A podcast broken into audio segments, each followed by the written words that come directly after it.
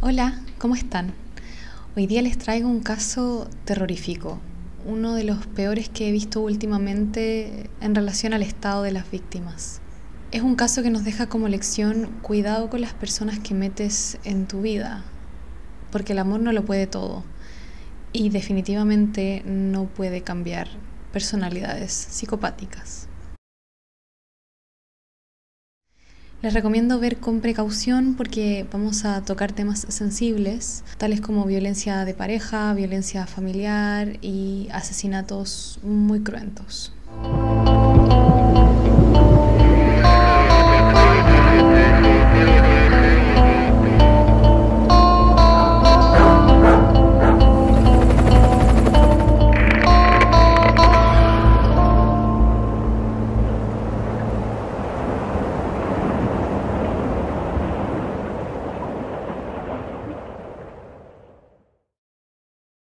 Villa Alemana, región de Valparaíso, 25 de enero de 2005, en calle Tolomiro, un lugar tranquilo, pero los vecinos llevaban varios días sintiendo un olor muy malo, putrefacto, insoportable. Y además, enero en Chile, verano, hacían insostenible la situación. Un vecino llamó anónimamente a la policía diciendo que su vecino Hugo tenía un tambor con hedores en la cocina, que sabía además que esta persona tenía un arma de fuego y que también tenía una conviviente y que ese mismo tambor lo había enterrado en el patio.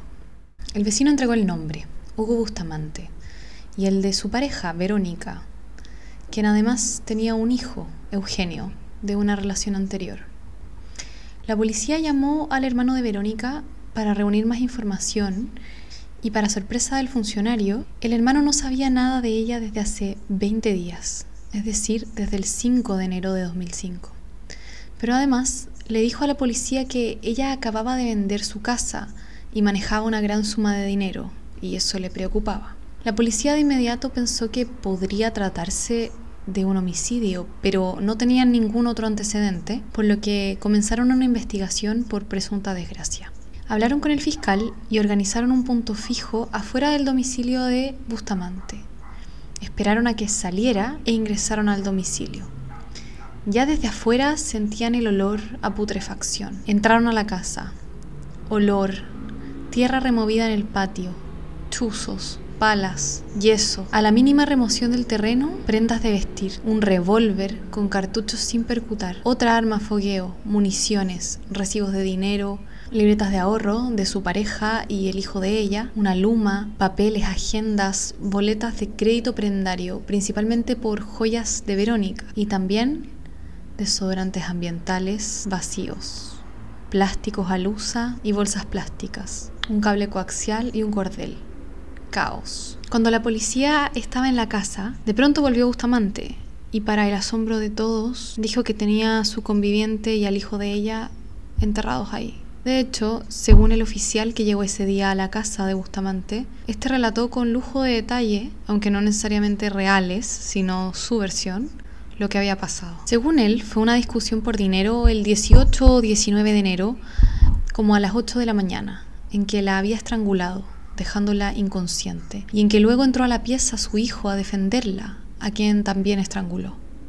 Luego fue a la bodega a buscar un bastón, probablemente se refería a la luma que habían encontrado, y los golpea. A ella le pone un trapo en la boca, la arrastra hasta el living, la sienta en un sillón y la ata de manos y pies. Tapa los rostros de ambos con plástico, ese mismo tipo de plástico que habían encontrado en el patio, y a ella le ata un cable al cuello. Según él, con un ladrillo se fue ayudando a golpes para meter los cuerpos adentro del tambor, y este tambor después lo llenó con agua, yeso, cal y lo selló. Todo esto que cuenta Bustamante ocurre en pasaje 2, que era la casa donde vivían. Él deja el tambor ahí quién sabe cuánto tiempo.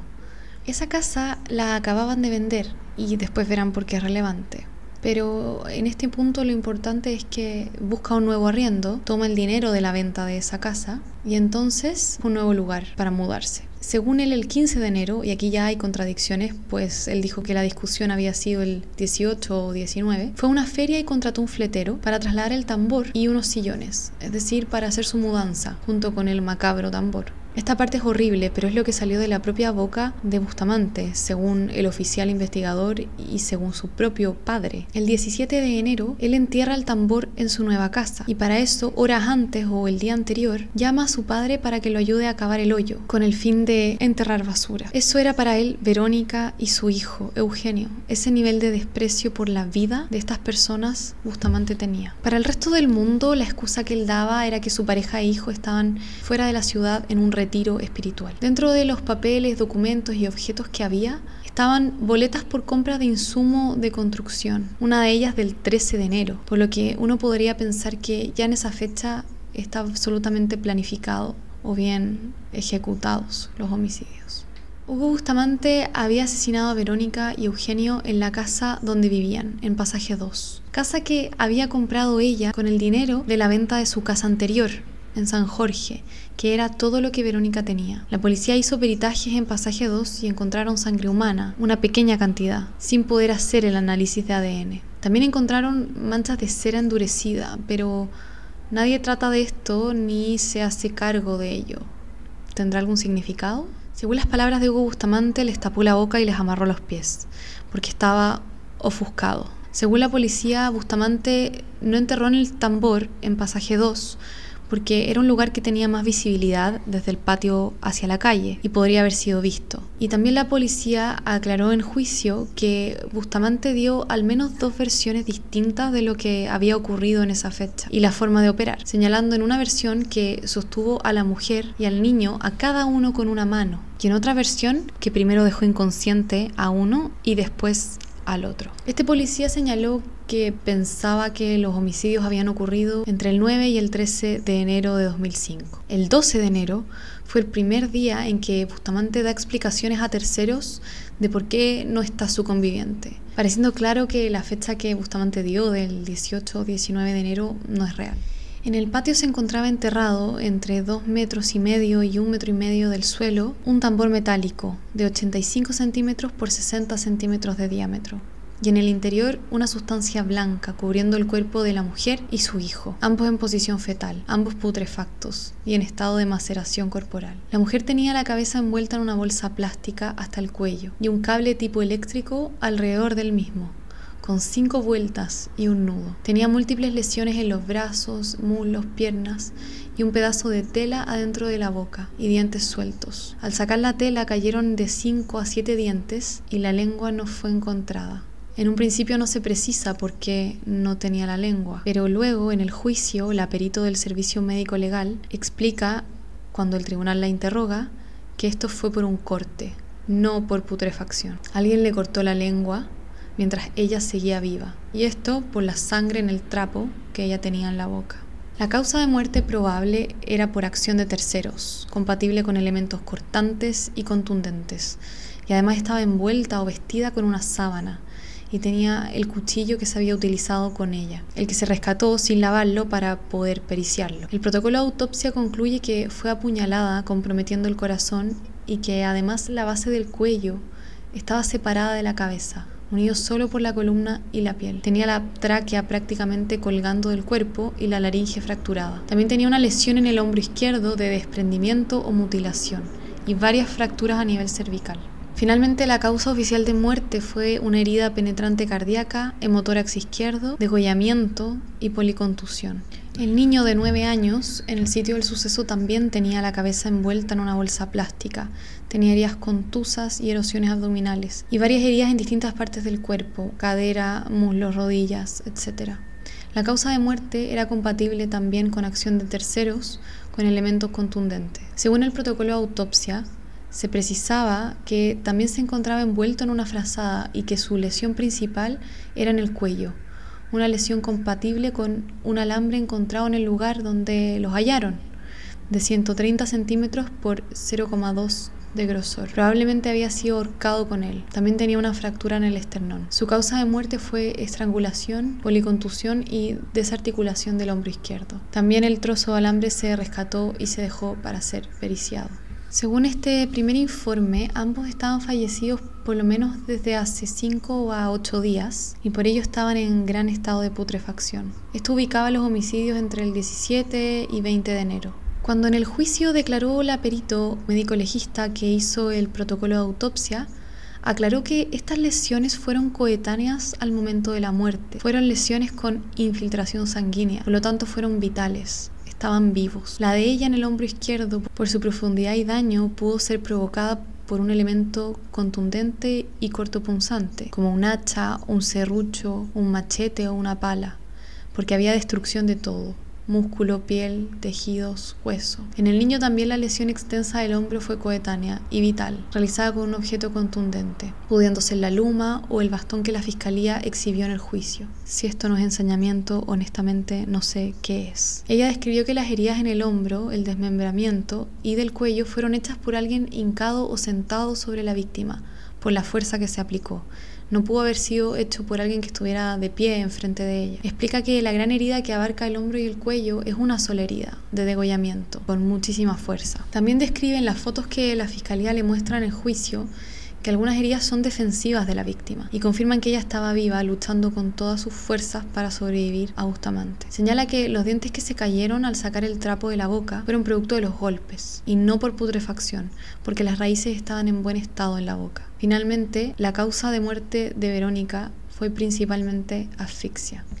El tribunal quiso saber si las heridas no podrían haber sido provocadas cuando los sacaron del tambor, a pesar de que ella ya había explicado que debieron ser hechas con algo tipo machete, serrucho, hacha, etc. Pero de todas formas aclaró que no, porque los sacaron con mucho cuidado, sin tironear nada. De hecho, abrieron el tambor y no hubo acción traumática sobre ellos. Lo que no se puede descartar es que Bustamante les hubiese hecho las lesiones para hacerlos caber en el tambor, aunque aún estando con vida, como ya había dicho la perito durante su declaración. La asfixia explicó que podría haber sido por oclusión de las vías respiratorias, pero también por otras razones, como por ejemplo el corte de una arteria que irriga el pulmón. Lo que sí pudo decir la perito claramente es que estas lesiones espantosas que tenían y que describió fueron mientras las víctimas estaban agonizando. Además, por las características del trapo, este fue introducido en la boca mientras ella estaba viva. En el certificado de defunción de Verónica, su causa de muerte quedó como herida penetrante cardíaca, degollamiento cervical.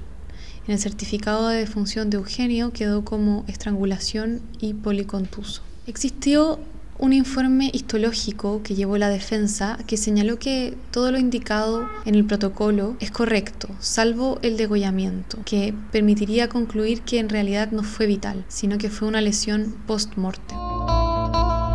Según el oficial a cargo del procedimiento, una cronología posible es que entre el 9 y el 13 de enero de 2005, Hugo Bustamante mató a Verónica y al hijo de ella. El 7 de enero se celebra el contrato de venta de la casa de Pasaje 2, que era de Verónica. Y la corredora que declara en juicio dice que ese mismo día ella va a ver la casa y que sí estaba Verónica. Y que ese mismo día van a la notaría y la venden por 6.600.000 pesos. El 12 de enero, Hugo Bustamante ya da excusas de por qué no está ella y su hijo necesariamente el día 13 ya cuenta con dinero o una parte de este en su poder porque compra materiales y en mi opinión los compra porque ya iba a ejecutar su plan o acababa de ejecutarlo.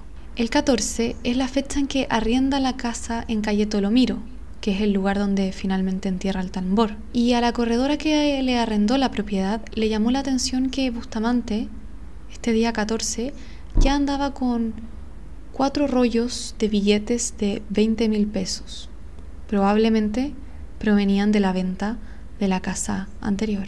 Recién el 17 de enero firma el contrato respectivo, tres días después de haberse mudado ahí. El 14 también es el día en que él va a una tienda de artículos de caza y pesca y compra un revólver Taurus por 200 mil pesos. El día siguiente, 15, es el día en que contactó al fletero. Lo contactó como a las ocho y media o 9 de la mañana y es el día entonces en que hace su mudanza y traslada el tambor.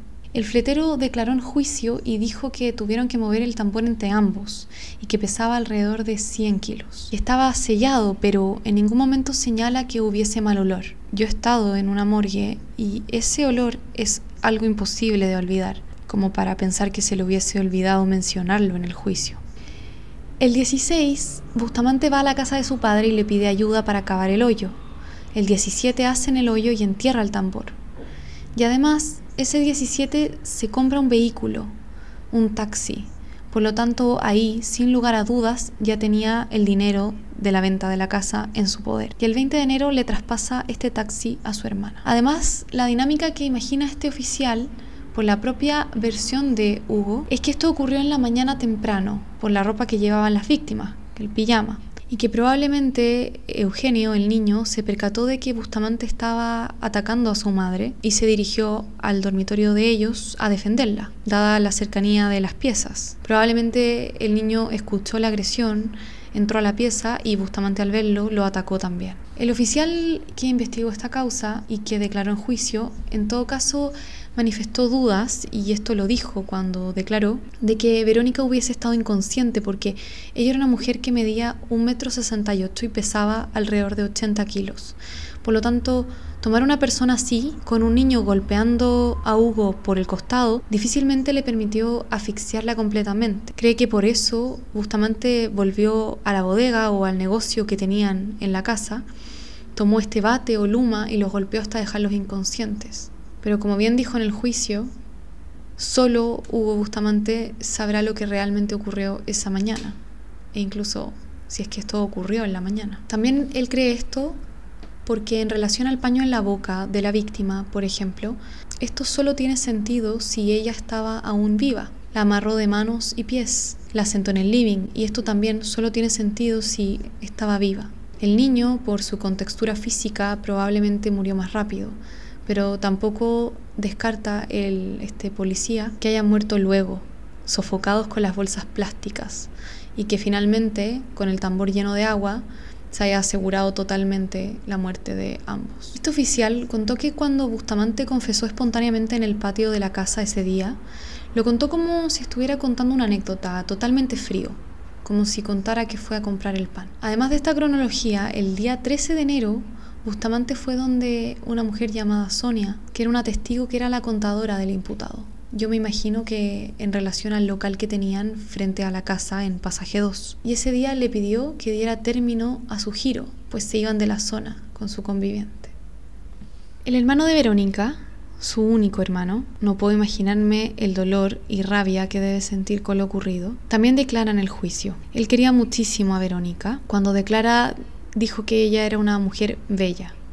Era una parvularia que tenía una buena situación económica, que quería mucho a la madre de ambos y de hecho guardaba con celo unas joyas que ella le había regalado antes de fallecer para el futuro de su hijo. Todo lo que Verónica hacía lo hacía para asegurar el porvenir de su hijo. Joyas que Hugo Bustamante dijo que él se las había regalado y que ella las había empeñado. El hermano de Verónica dijo que la última vez que habló con ella fue el 8 de enero de 2005.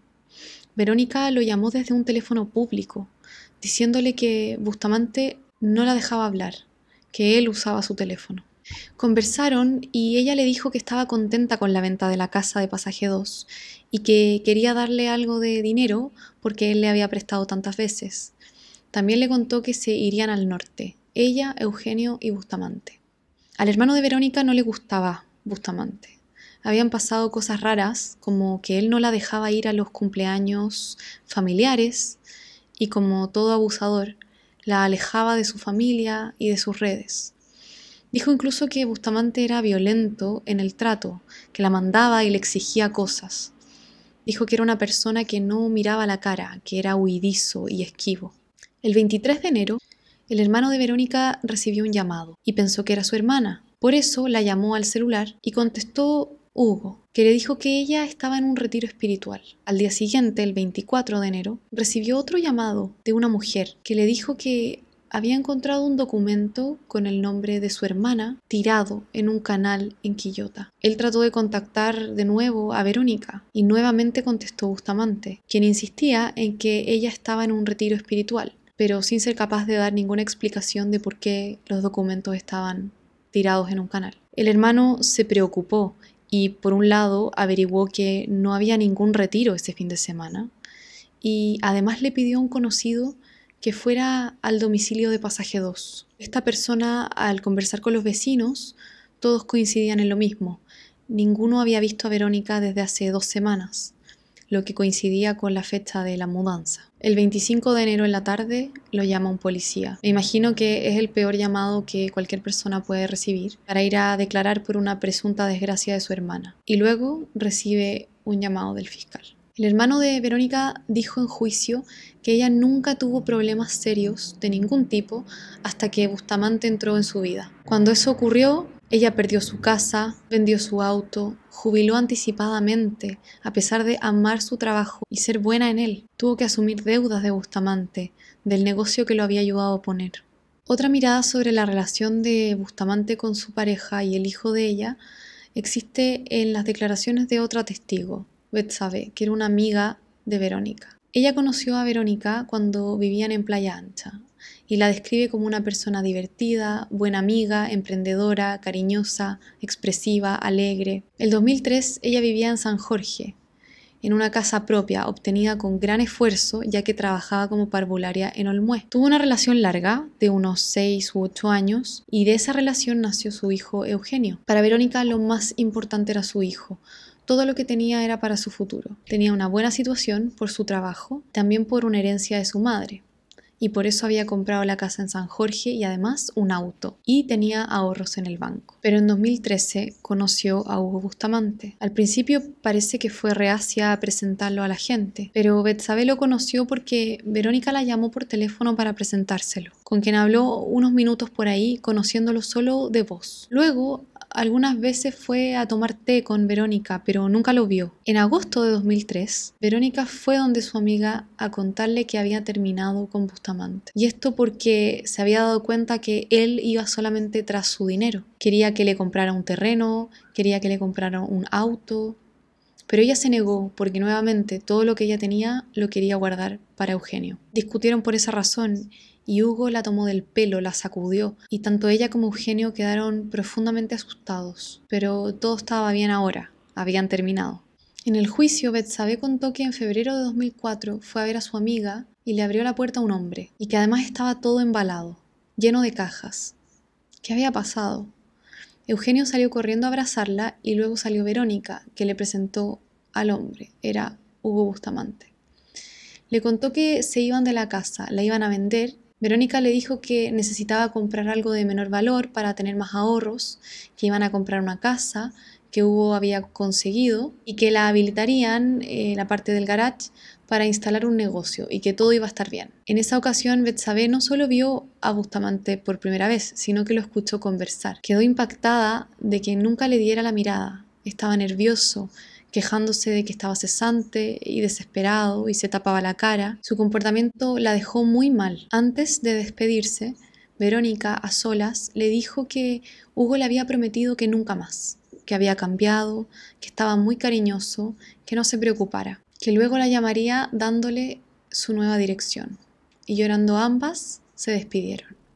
Esa fue la última vez que se vieron.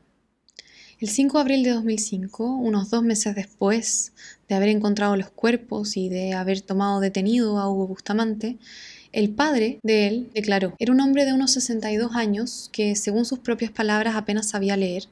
Dijo que tenía cuatro hijos y uno de esos era Hugo. Dijo que su hijo había estado preso por robo hace un tiempo y que lo había visto unas cinco veces máximo desde entonces. Declaró que había conocido a Verónica porque su hijo la había llevado para presentarla. El padre de Hugo dijo que esa vez ambos le dijeron que iban a vender la casa de ella y que se iban a ir al norte a poner un local de abarrotes. Dijo que había estado unas tres veces en casa de Hugo y Verónica, que de hecho les hizo unos muebles para el negocio que tenían en la casa de Pasaje 2. Según el padre de Hugo Bustamante, la semana en que lo tomaron preso, al parecer un día lunes, su hijo había ido a verlo a su casa para pedirle un favor, y no notó nada raro. El favor era hacer un hoyo en el patio de la casa, una casa a la que se había cambiado recién para echar basura, porque él se sentía enfermo, mal de la columna y no podía hacer fuerza. No le explicó por qué se habían cambiado de casa, pero él tampoco preguntó. Dijo lo siguiente, Verónica no me dijo nada, yo tampoco le pregunté. Aquí no me queda claro si se refiere a que no hubo ningún contacto con ella o bien que la vio y ella no mencionó las razones del cambio El problema es que a esta altura, este día en que Hugo Bustamante le pide ayuda a su padre para que haga el hoyo, Verónica ya había fallecido, pues ya había trasladado el tambor. Además, las fechas que entrega el padre tampoco calzan del todo, pero puede ser solo una equivocación. ¿Quién es Hugo Bustamante? Cuando la policía recibió el llamado del vecino por el mal olor, y luego de hablar con el hermano de Verónica, revisaron sus antecedentes y vieron que Bustamante era alguien que había cometido delitos anteriormente y había de hecho estado preso un par de años por robo. Según lo que declaró en juicio la psiquiatra que lo evaluó para saber si podía ser procesado o no, dijo que basó su análisis en la declaración que prestó Bustamante en fiscalía del 26 de enero de 2005, cuando lo detuvieron, en informes anteriores de Putaendo y Valparaíso, entre 1992 y 1995, y una entrevista de tres horas que tuvo con él. Bustamante era el segundo de cuatro hermanos y su infancia estuvo marcada por violencia entre sus papás. Su padre era alcohólico y según él su madre promiscua. Se definió a sí mismo como un niño descuidado y agredido por sus padres. Hasta los ocho años vivió con su abuela paterna que consideró como una mamá.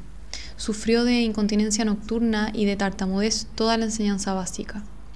Bustamante es una persona bastante contradictoria de hecho, existe un episodio de Mea Culpa sobre este caso en que además lo entrevistan, que está en YouTube, y uno puede captar un poco sus rasgos y su personalidad. A la psiquiatra, por ejemplo, le dijo que había sido el mejor alumno, pero también que había necesitado educación diferencial por trastornos de aprendizaje. También le dijo que era muy disciplinado, pero eso se contradecía con los antecedentes entregados por la madre en el informe anterior, en 1993, en que señalaba que era agresivo con sus compañeros. Al parecer, Bustamante dejó de estudiar a los 13 o 14 años. Además, desde los 8 años comenzó a trabajar con un tío en una feria como comerciante y antes de los homicidios, según él, era un exitoso comerciante de abarrotes. Bustamante consumía drogas ilícitas desde también los 13 o 14 años, en fiestas de su madre, y había probado la cocaína, el alcohol, hachís, y opio. Solo se había sometido a tratamiento cuando había estado privado de libertad. Según él, cuando era niño había tenido epilepsia,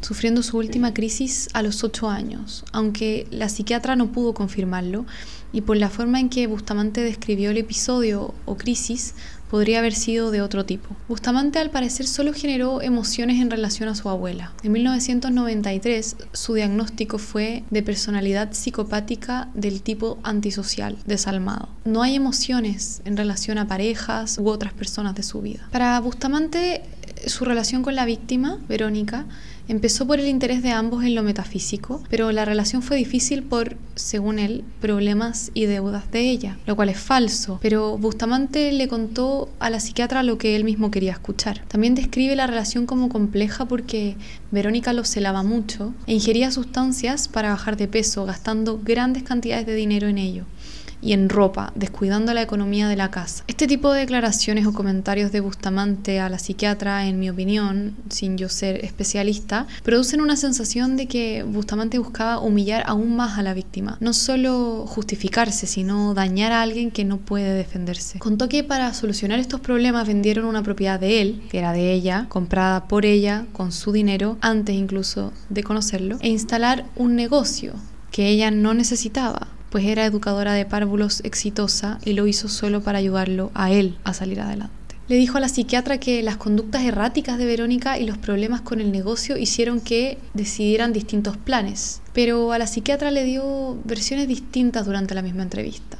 Según la información disponible, ellos pensaron en irse al norte a probar suerte con un negocio, para lo que ella dejaría todo, salvo a su hijo, y partiría a probar suerte atrapada por este sujeto. Lo que motivó, según él en su entrevista con la psiquiatra, los homicidios, fue que al vender la casa para irse al norte, Verónica había recibido varios millones de pesos que eran de ella. Y según Hugo Bustamante, ella los había escondido. Esto enojó a Bustamante y por eso la mató. Su hijo sufrió un daño colateral, casi un accidente. Ya les contaré cuál es mi teoría, a ver qué opinan. No quiero adelantarme.